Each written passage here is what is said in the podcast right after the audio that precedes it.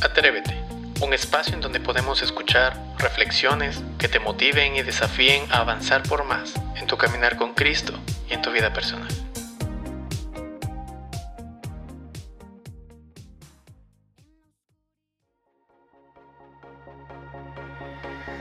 Vivo al amparo del Altísimo, bajo su sombra encuentro descanso. Vivo seguro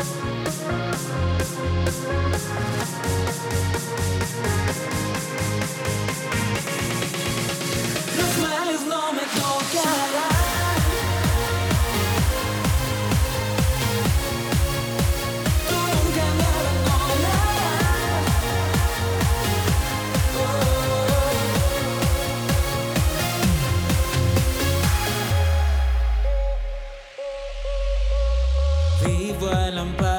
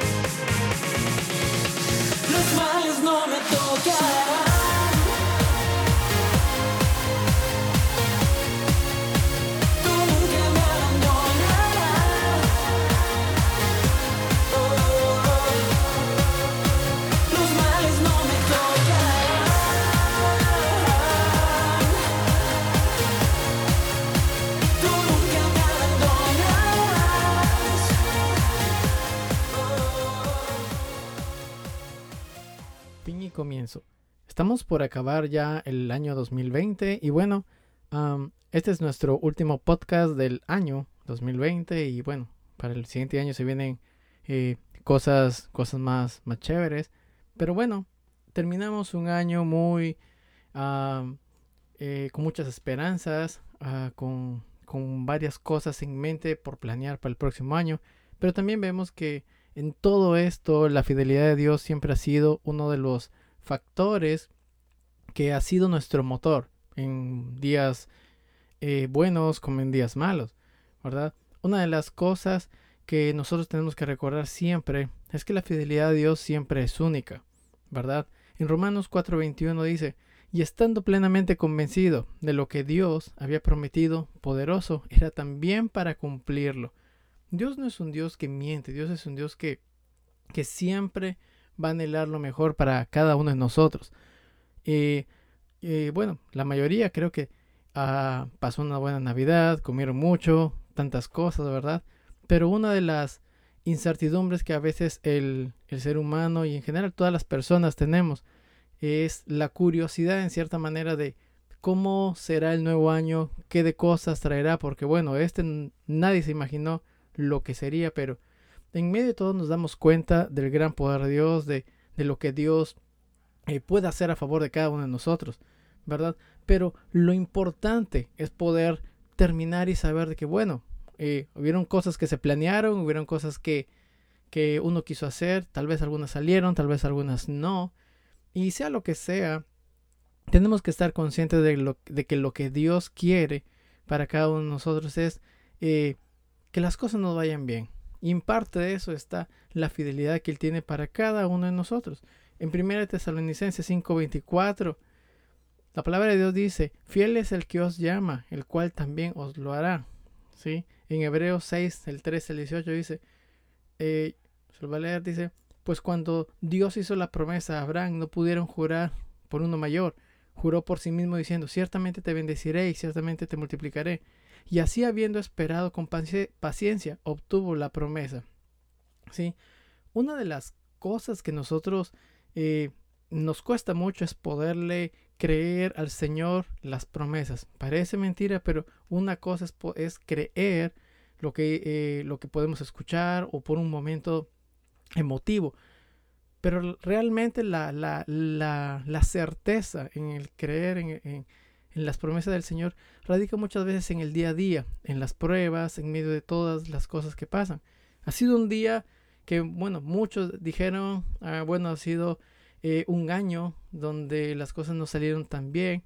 Pero también hay personas optimistas que dicen, bueno, este año hemos aprendido muchas cosas, a, a, valorar lo que tenemos, ¿sí? lo que muchas veces desperdiciamos en otros años. Y en fin, hay un montón de comentarios. Pero la idea principal es que nosotros podamos acordarnos de que Dios es un Dios fiel, de que Él siempre estará pendiente de cada uno de nosotros y su fidelidad va mucho más allá de las cosas que a veces nosotros entendemos o comprendemos. ¿sí? Termina un año, sí, con tantas preguntas, con tantas cosas que tal vez eh, quisiéramos haber culminado, pero te, empieza un, inicio, empieza un nuevo año donde queremos que la verdad pueda ser un año bendecido, pueda ser un año en donde podamos ver la, la, gracia de Dios, su amor moviéndose de una manera muy especial en cada área de nuestras vidas. ¿sí? Ahora, el próximo año también va a traer sus complejidades, también va a traer sus problemas, también va a traer sus crisis, un montón de cosas, cosas buenas, cosas malas. Pero en medio de todo eso, nosotros tenemos que recordar las promesas de Dios. Él es fiel.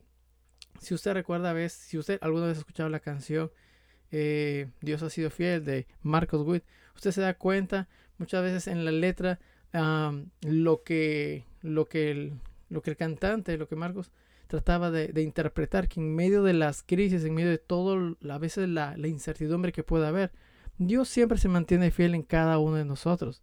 ¿sí?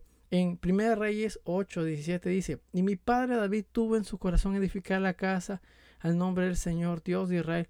Pero el Señor dijo a mi padre David, por cuanto tuviste en tu corazón edificar una casa en mi nombre, Bien hiciste en desearlo en tu corazón, sin embargo, tú no edificarás la casa, sino que tu hijo que te nacerá, él edificará la casa de mi nombre. Ahora, en este pasaje suena un poco extraño sobre lo que nosotros estamos tratando, pero vemos la intención que tuvo David en poder construir un templo, el primer templo para el Señor, ¿verdad? Y, eh, sabemos de que la historia que pasó David no fue una historia, digamos, tan, al principio tan, tan buena, sino pasó eh, sus complejidades, pasó muchas pruebas, pero vemos que en todo eso David comprendió la fidelidad de Dios y él esperó el tiempo adecuado. Claro, él no construyó la casa al final, el templo al final de cuentas, pero lo hizo su hijo. Y nosotros vemos algo importante en medio de todo esto, que David, la promesa que Dios le dio a David al final es que su casa iba a prevalecer, su casa iba a perdurar hasta eh, el fin de los tiempos. Y eso fue algo importante porque la fidelidad de Dios se convierte en un regalo para cada uno de nosotros. Recordemos que Jesús vino de la línea del rey David. Eso nos hace pensar de que los planes que tiene Dios para nuestras vidas a veces nosotros no lo vamos a entender. Pero si comprendemos lo cuán fiel es Él, vamos a saber de que el final de todo esto es un final de mucha bendición. Así que si tú tal vez estás con muchas incertidumbres, con muchas preguntas de cómo va a terminar este año, sencillamente no te preguntes, vive un día a la vez. Deja que Dios haga las cosas que Él tiene que hacer en el momento que Él tenga que hacer y en los planes que Él tenga que hacer para ti. Sencillamente tienes que creer. Creamos.